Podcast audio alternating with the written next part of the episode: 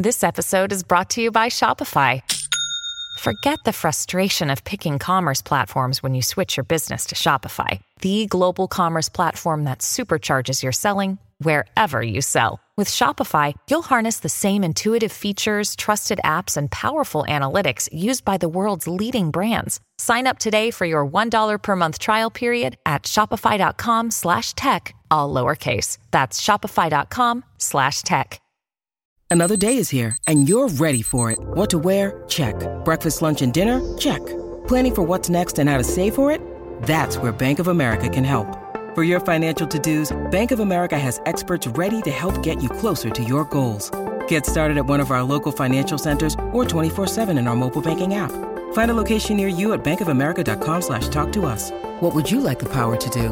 Mobile banking requires downloading the app and is only available for select devices. Message and data rates may apply. Bank of America and a member FDIC. When you need mealtime inspiration, it's worth shopping Kroger, where you'll find over 30,000 mouthwatering choices that excite your inner foodie. And no matter what tasty choice you make, you'll enjoy our everyday low prices, plus extra ways to save, like digital coupons worth over $600 each week. You can also save up to $1 off per gallon at the pump with fuel points. More savings and more inspiring flavors make shopping Kroger worth it every time. Kroger, fresh for everyone. Fuel restrictions apply. Hola, esto es New Books Network en español. Esto es Historia Agraria en New Books Network en español. Soy Elena Catalán de la Universidad del País Vasco y hoy tengo conmigo a María Gómez Martín y a Verónica Cañal, una de la Universidad de, Cádiz, aunque es de Oviedo, y la otra eh, de la Universidad de Oviedo. Buenos días, María y Verónica. Buenos días, Elena. Buenos días, Elena. Muy bien, os las voy a presentar. María Gómez Martín es licenciada en Historia por la Universidad de Oviedo y actualmente profesora ayudante doctor en el Departamento de Economía General de la Universidad de Cádiz en, la, en el área de Historia e Instituciones Económicas. Es autora de dos libros y más de 30 textos de revistas, en revistas de reconocido prestigio y su área de investigación se centra en cuestiones de género, historia del trabajo femenino, economía doméstica, industria rural y literatura. Es decir, tiene un, campo muy, muy amplio de investigación. Eh, Verónica Cañal Fernández, a su vez, es licenciada en Economía por la Universidad de Oviedo y actualmente profesora en el Departamento de Economía Cuantitativa de la misma universidad. Verónica ha publicado eh, un total de 40, de 40 trabajos en revistas de prestigio internacional y ha participado en varios proyectos de investigación ligados fundamentalmente a la dinámica de la población y al estudio del trabajo y de las economías familiares en la primera mitad del siglo XX. Y el trabajo que presentamos hoy tiene un título muy sugerente, es Y el tren arrolló la Arcadia, un análisis económico y literario de la influencia del ferrocarril en los núcleos rurales asturianos 1879-1911 que se publicó en el número 88 de Historia Agraria. Bueno, este trabajo, eh, la verdad es que yo cuando, cuando leí el título, eh, muy bien no sabía que iba a encontrarme, ¿no? Porque aquí hay un maridaje, lo digo para, todos los que nos, escuchan, entre la literatura, una novela del siglo XIX de, Palacio Valdés, luego ellos ellas nos explicarán, eh, la historia, la historia pues, más económico-social, digamos, y el análisis económico de, datos, puramente dicho. Es un maridaje, más que un maridaje, es un trío, es un poco, un poco extraño y la verdad es que con un resultado muy sugerente. ¿Me podéis explicar un poco cómo surge la idea de, juntar elementos en principio distantes y, no comúnmente eh, que van juntos? Eh, sí, por supuesto, Elena. Bueno, muchísimas gracias por, tu presentación y, por tus palabras. Pues este artículo nace un poco de, una conversación muy, casual entre Verónica y yo y que nos lo propusimos como una especie de, reto. Un poco por nuestras propias trayectorias eh, teníamos muchas conversaciones sobre los métodos cuantitativos, los métodos cualitativos, eh, la utilidad de la literatura como una fuente histórica y qué metodologías se podían aplicar.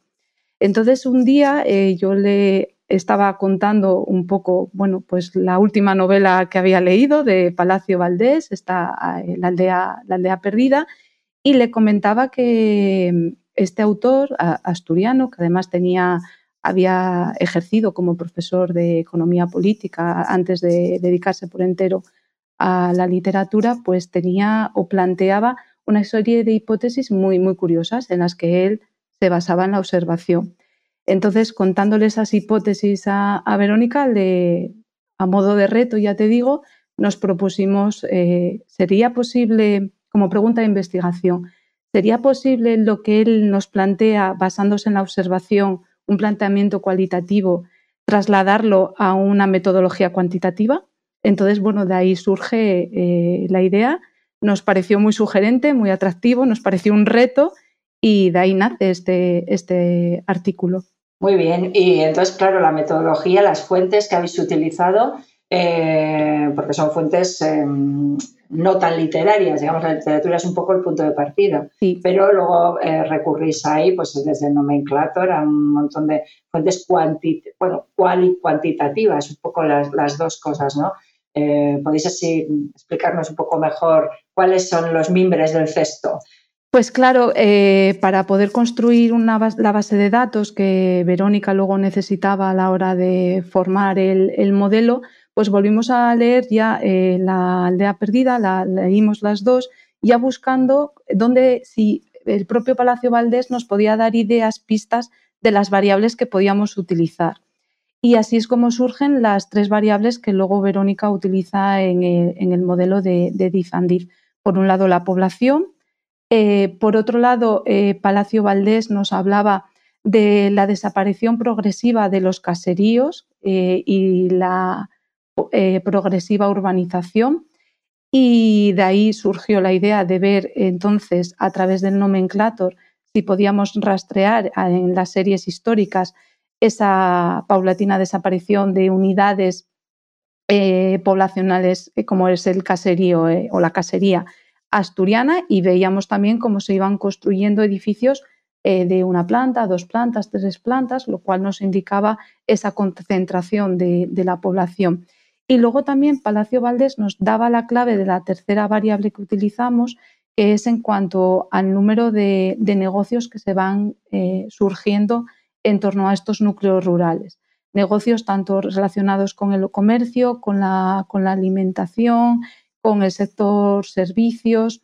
Entonces eso también nos daba esa clave de un mundo rural que se autobastecía hasta cierto punto a un mundo ya urbano que ya necesita comprar fuera eh, todos esos recursos que antes se gestionaba por sí mismo. Antes, eh, claro, tú estás hablando de caserío, tal, en fin, yo como soy vecina, vecina de comunidad y, conocemos muy bien cómo es el poblamiento rural en, el Cantábrico español, pero como aquí nos escucha pues, gente, gente de muchos sitios de Latinoamérica y no tiene por qué conocerlo, em, bueno, pues, pues estamos hablando de, una cosa como muy idílica, verdes colinas y, dispersas casas aquí y allí. Los municipios eh, están compuestos de muchas parroquias, la iglesia es un poco lo que hace de aglutinante, pero nadie se imagine pueblitos pequeños alrededor de la iglesia, sino que están las casas dispersas con el ganado, o sea, un poco la Arcadia feliz que, contaba, que contaba Palacio Valdés, ¿no? Pero claro, eh, estáis hablando de urbanización, ¿no? Y, vosotras en la introducción hacéis una revisión de la literatura de la historia económica de, em, del impacto del ferrocarril en, la, urbanización, que tampoco em, hay un consenso Em, sí que hay un consenso en cuanto a lo que el ferrocarril supone desde el punto de vista de desarrollo económico, pero quizás en lo de la urbanización, en el caso concreto asturiano, parece que hay un poco de, diferencia de opiniones. ¿no?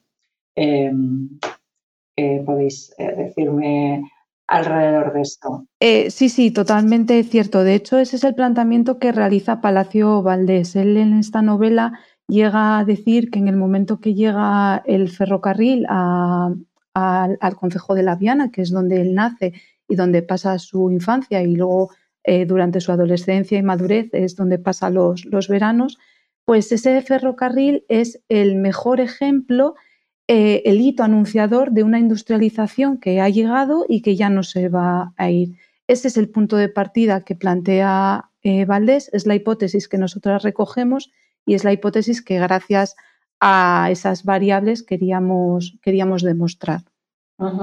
Muy bien, vale. Entonces, eh, a ver, nos podéis contar, eh, una vez que tenéis, em, tenéis esas variables eh, recogidas, Verónica, tú que eres la experta, nos puedes, además así, a ver si, si yo también me acabo de, de aclarar, porque yo soy historiadora como María y entonces muchas veces cuando lees trabajos eh, muy cuantitativos ¿no? y te pierdes un poco, nos puedes contar a ver eh, qué determinan, qué no determinan o cuál es el procedimiento de si comprueban o no la hipótesis. Sí. Así como para gente que no sabemos nada. Bueno, pues a ver, eh, voy, a, voy, a, voy, a, intentarlo, ser, ser sencilla en la, en la, explicación todo lo que pueda. Bueno, como, como ha comentado María, eh, recogimos los datos del, del, nomenclator, los que nos ofrecía el nomenclator, que era por parroquias, que eso es, importante porque nuestra unidad territorial, eh, en este caso, es la, parroquia. Son 14 parroquias las que, las que estudiamos, unas eh, a las que llega el ferrocarril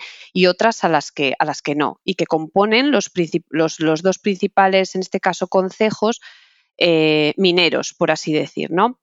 Eh, una vez que tenemos recogida la información, eh, utilizamos para completar ese análisis y teniendo en cuenta bueno, pues las, las pistas que nos ofrecía Palacio Valdés en, en la novela, completamos esta, esta, población y este número de caseríos que obtenemos en el, a partir del nomenclator con el número de, negocios, el número de negocios en estas 14 parroquias, ¿no? Durante un periodo de, de tiempo amplio, porque partimos de 1876 y llegamos hasta 1910.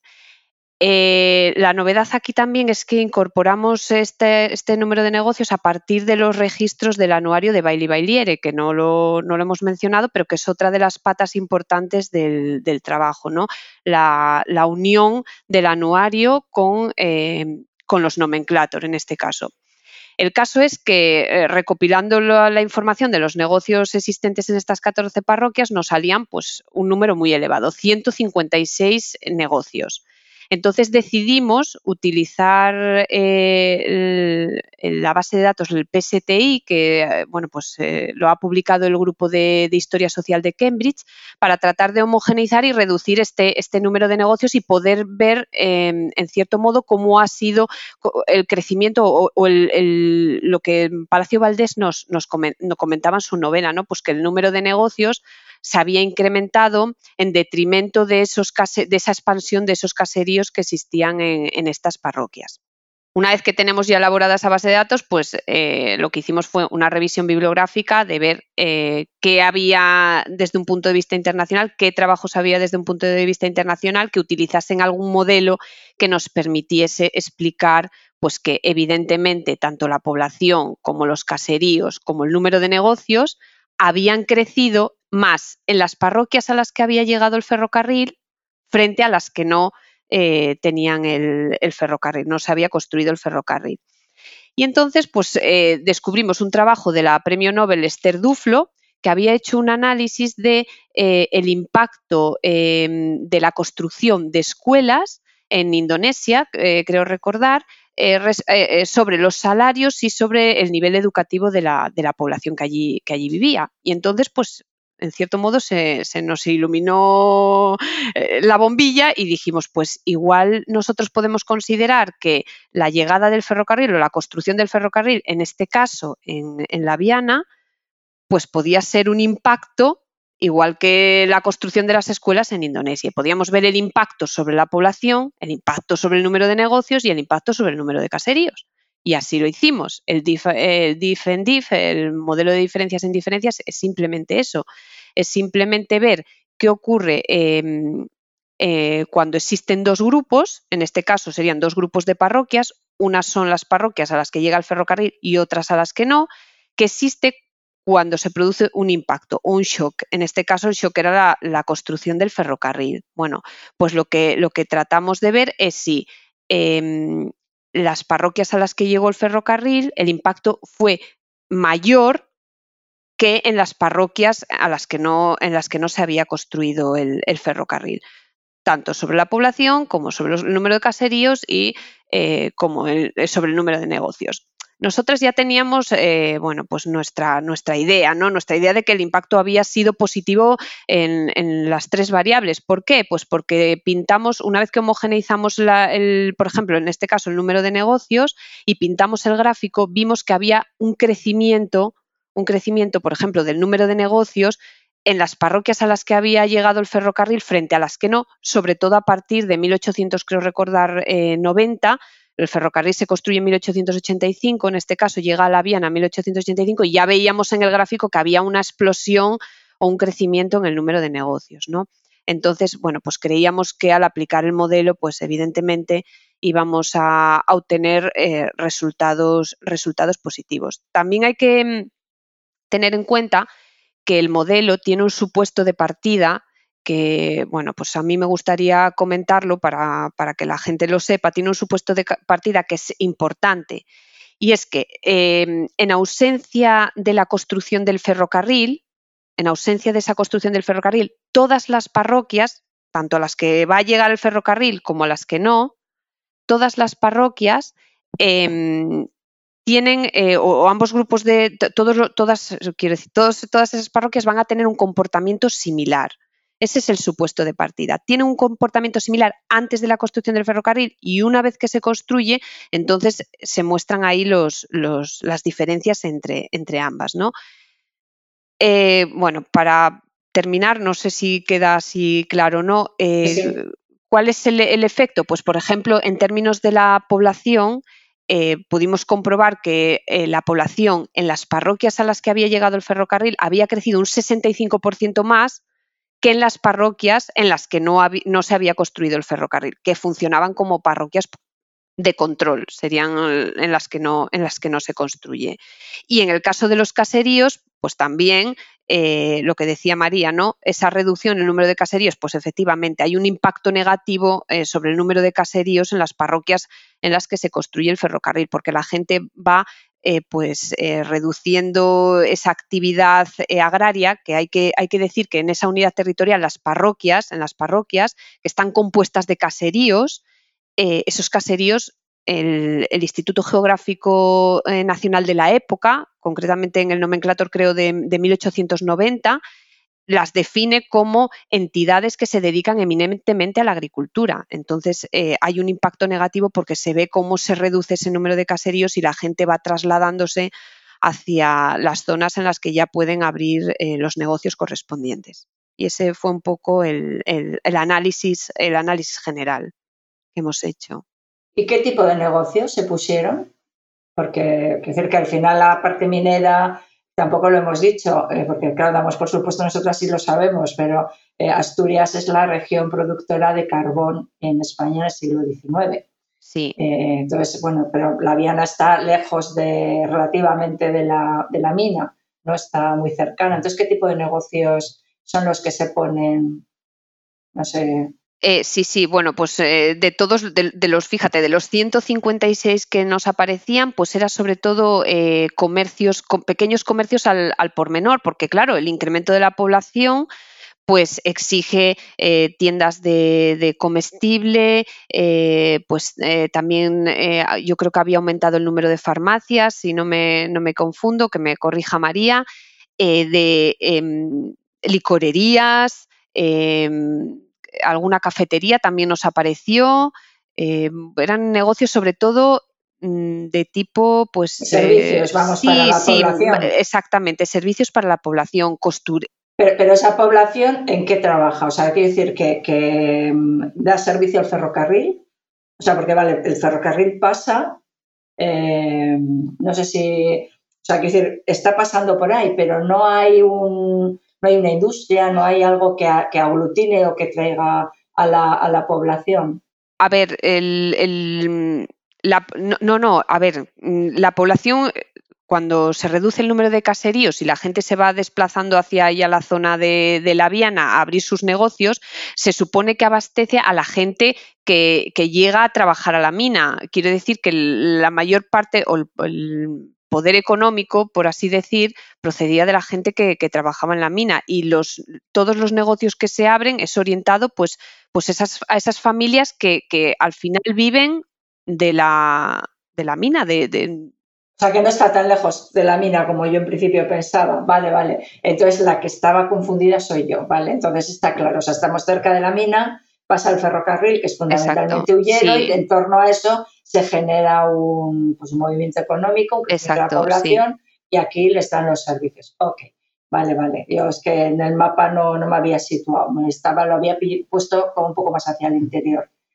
Eh, muy bien. Bueno, y entonces, eh, vale, entonces con todo este análisis, eh, la conclusión es que hay más negocios, hay un crecimiento de la población ¿Sí? Y vamos a darle la vuelta, estamos en historia agraria. Y, y la parte rural, ¿qué le pasa? Bueno, pues la parte rural, como ya te he comentado, se reduce impacto negativo total sobre el número de caseríos. Es decir, esos caseríos que eran autosuficientes mm. dejan, eh, empiezan a desaparecer y ahora ya eh, no, no, hay esa autosuficiencia dentro del, eh, caserío, sino que es como si se produjese una, o es lo que intuimos, que se produce una deslocalización de las actividades. Es decir, no hay esa concentración en, el caserío que, se, todos los problemas se resolvían dentro del caserío, sino que ahora ya pues eh, van a, tirar de estos servicios también que se están ofreciendo o que están surgiendo, estos nuevos negocios que están surgiendo como consecuencia de, la llegada del ferrocarril. Bueno, igual María, igual María quiere sí añadir algo más. María añade que yo estoy aquí. No, además es que esta explicación para nosotras es, fácil llegar a ella, no es una interpretación porque el propio Palacio Valdés en la novela nos lo cuenta, cómo los jóvenes eh, de las familias agrícolas abandonan las labores del campo porque les sale más rentable a corto plazo trabajar en la mina. Entonces ahí es donde se produce también un choque generacional entre padres y abuelos que quieren vivir del campo porque lo ven un valor mucho más seguro que no eh, esa juventud que ve los salarios más altos que reciben en, la mina. Aquí también está la otra clave de la obra de, Palacio Valdés, ¿no? que al final ya lo comentaba Ramos Gorostiza en un estudio que hace. Es un ejemplo perfecto de un alegato contra la, industrialización. ¿no? Es un perfecto ejemplo de cómo llegan las teorías de Raskin al territorio a nuestro territorio, ¿no? Al territorio español. No, bueno, yo, yo claro, esto es, es, como, no solamente pasa en Asturias, en todos los territorios de industrialización rápida, digamos, y aporte migratorio masivo, pues la vida tradicional, las costumbres, etcétera, esto se produce un choque. Aquí en el País Vasco incluso, pues bueno, da lugar a todos los movimientos nacionalistas, de, bueno, eh, un intento de, eh, de recuperar las esencias y las tradiciones que de hecho pues, pues casi casi hasta llegado hasta hoy mismo. ¿no? Pero bueno, yo un poco lo que preguntaba es la agricultura. Eh, no, hay, no hay ningún, o no sé si tenéis, porque claro, igual en las fuentes que habéis mirado, igual os lo planteo como investigación del futuro eh, o para el futuro, em, si se puede determinar algún tipo de cambio en, la explotación agraria. Quiero decir que al final siempre hay cerca un núcleo urbano el, núcleo rural eh, puede transformarse quizás no tanto para autoabastecimiento, sino para suministrar a esos mercados emergentes que, efectivamente también necesitan leche, necesitan eh, hortalizas y necesitan a lo mejor quizá no, el tipo de, agricultura tradicional basada en el maíz y demás, sino otro tipo de alimentos o de productos más enfocados al mercado y transformadores del mundo agrario en ese sentido. No sé si con las fuentes que vosotras habéis utilizado habéis visto algo de esto o, sabéis por otro lado o no ha pasado nada de, esto que digo yo. En, las fuentes que nosotras hemos manejado para este artículo sí se empieza a percibir ese cambio también eh, en lo que es el comercio de un sector primario que se va reduciendo. Molinos, por ejemplo, es donde más se puede reflejar o en los tratantes de ganado, que también se, observa porque tienen esa actividad. Eh, sí es cierto que nosotros nos hemos hecho una pregunta muy, muy parecida y queríamos extender una cosa así como lo planteas, ya no solo para esas 14 parroquias, sino para el resto de, para toda, para toda Asturias. Teníamos un poco en la cabeza el proyecto de ver si se pueden generar clústeres en torno a ese sector primario y vinculándolo con el sector secundario. Claro, no, no, súper interesante. O sea, que, que al final muchas veces, hombre, es obvio que, la modernidad acaba con el mundo tradicional, mm. pero que ese mundo tradicional también se ha ido acoplando. Yo no sé, aquí, por ejemplo, en el País Vasco, muchos eh, caseríos, eh, parte de las familias, o sea, lo que es la distribución del trabajo dentro de la familia, eh, una parte iba a trabajar a la fábrica, a la mina, pero la otra continuaba con el caserío. Y eso todavía se ve hoy. O sea, hay mucha de la zona rural eh, de todo el Cantábrico, yo creo, hay una doblez de, funciones en, el trabajo. Yo creo que la intuición es lo que nos dice, ¿no? Cómo la renta se, divide o se puede multiplicar eh, accediendo desde la parte agrícola o la parte minera. Ah. La cuestión es cómo rastrearla, que es un poco la labor que estamos ahora intentando encontrar esas fuentes cuantitativas que nos demuestren, pues eso, lo que otro tipo de fuentes nos, nos permiten pensar. Y luego yo tengo otra cosa para, otra tarea que podéis acoplar a esto, porque se me estaba ocurriendo cuando, cuando hablabais del crecimiento de la población. Claro, vosotros habéis cuantificado eh, el global de la población. No habéis hecho análisis de cómo se transforma demográficamente o qué impacto tiene esto demográficamente en mortalidad, anuncialidad, sexo ratios, eh, que también, claro, tiene su repercusión por el otro lado en ese en esa supervivencia o no de ese mundo rural. Bueno, Esto no, no, eso no. Sí, lo hemos pensado, sí lo hemos pensado, pero claro, ahí estuvimos un poco limitadas porque los nomenclator no nos ofrecían, no nos, no nos ofrecían ese desglose de, de, información. Entonces tendríamos que ir, pues no sé, algún tipo de, registro parroquial o para, para, ver un poco para ver un poco esa estructura esa estructura familiar o esa, esa mortandad o esa, o esa natalidad registro parroquial y, civil. Además es que son 14 parroquias, o sea, decir que es como está muy acotado mm. eh, como variable de población, o sea, te digo, para se puede incorporar al modelo eh, pues, pues número de hijos por familia, o sea, hacer una especie de, de, vaciado exhaustivo de, los registros de esas parroquias. Sí, además es un modelo que puede crecer en muchas, hacia muchas direcciones. El tema de una población que llega o un inmigrante también aparece en las fuentes, ya no solo en Palacio Valdés, también, por ejemplo, Blasco Ibáñez hablando de, Bilbao en su momento, en esa novela de, del intruso, nos lo cuenta, cómo es una población que va a trabajar y es eminentemente masculina. Entonces, hasta que luego trasladan en segundas o terceras oleadas a las mujeres o se casan o forman familias, es verdad que ya no, el impacto ya no es a corto plazo, sino que es a medio o largo plazo y habría que extender un poco más la cronología. Pero sí, sí, la verdad es que las posibilidades son, múltiples, sí. Otro problema que tuvimos es verdad que, respecto a esto sí que eh, contactamos con los archivos de, la Viana y del Langreo y había también mucha, mucha destrucción de fuentes. Entonces, claro, ahí nos mm, decidimos no, profundizar, pero bueno, que, nuestra, nuestro siguiente paso pues era sí tirar un poco de, de, archivo, sobre todo parroquial, y esa fue, era la idea ante, ante esta situación, pero bueno, estamos ahí todavía. Bueno, pues aquí estaba pensando yo que los oyentes han asistido a una especie de, trabajo en grupo o de ideas, que estas cosas pasan cuando nos juntamos tres investigadores o tres historiadores que te pones a hablar y pues puedes esto o lo otro mm. y al final acaban surgiendo cosas como nos comentabais al principio que, había surgido este trabajo. Bueno, eh, no sé si queréis, yo creo que hemos tratado un poco todo, si queréis eh, eh, ahondar un poco más en o queréis contar algo específico o algo más de las conclusiones que yo creo que, que las habéis explicado ya fenomenal.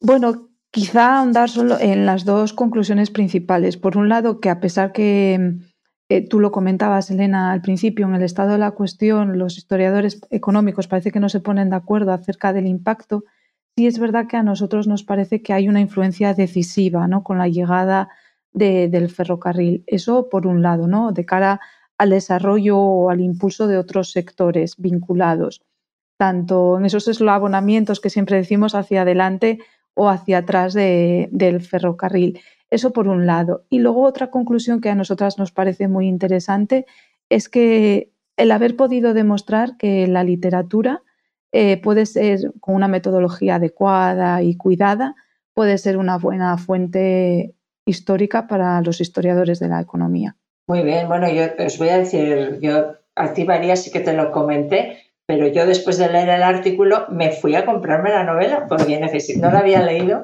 y quería leerla. O sea que, en fin, en ese sentido habéis conseguido que, bueno, pues bueno, una nueva lectora para Palacio, para Palacio Valdés.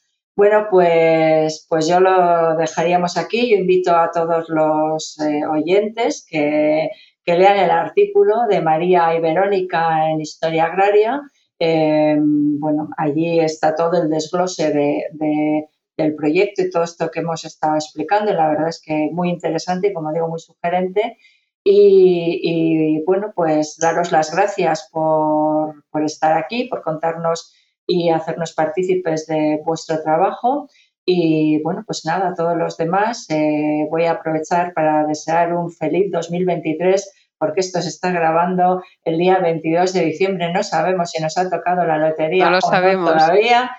Y, bueno, pues un feliz 2023 eh, y, y, nada, nos veremos en 15 días en, en un nuevo episodio de Historia Agraria en New Books Network en español. Gracias por escuchar New Books Network en español.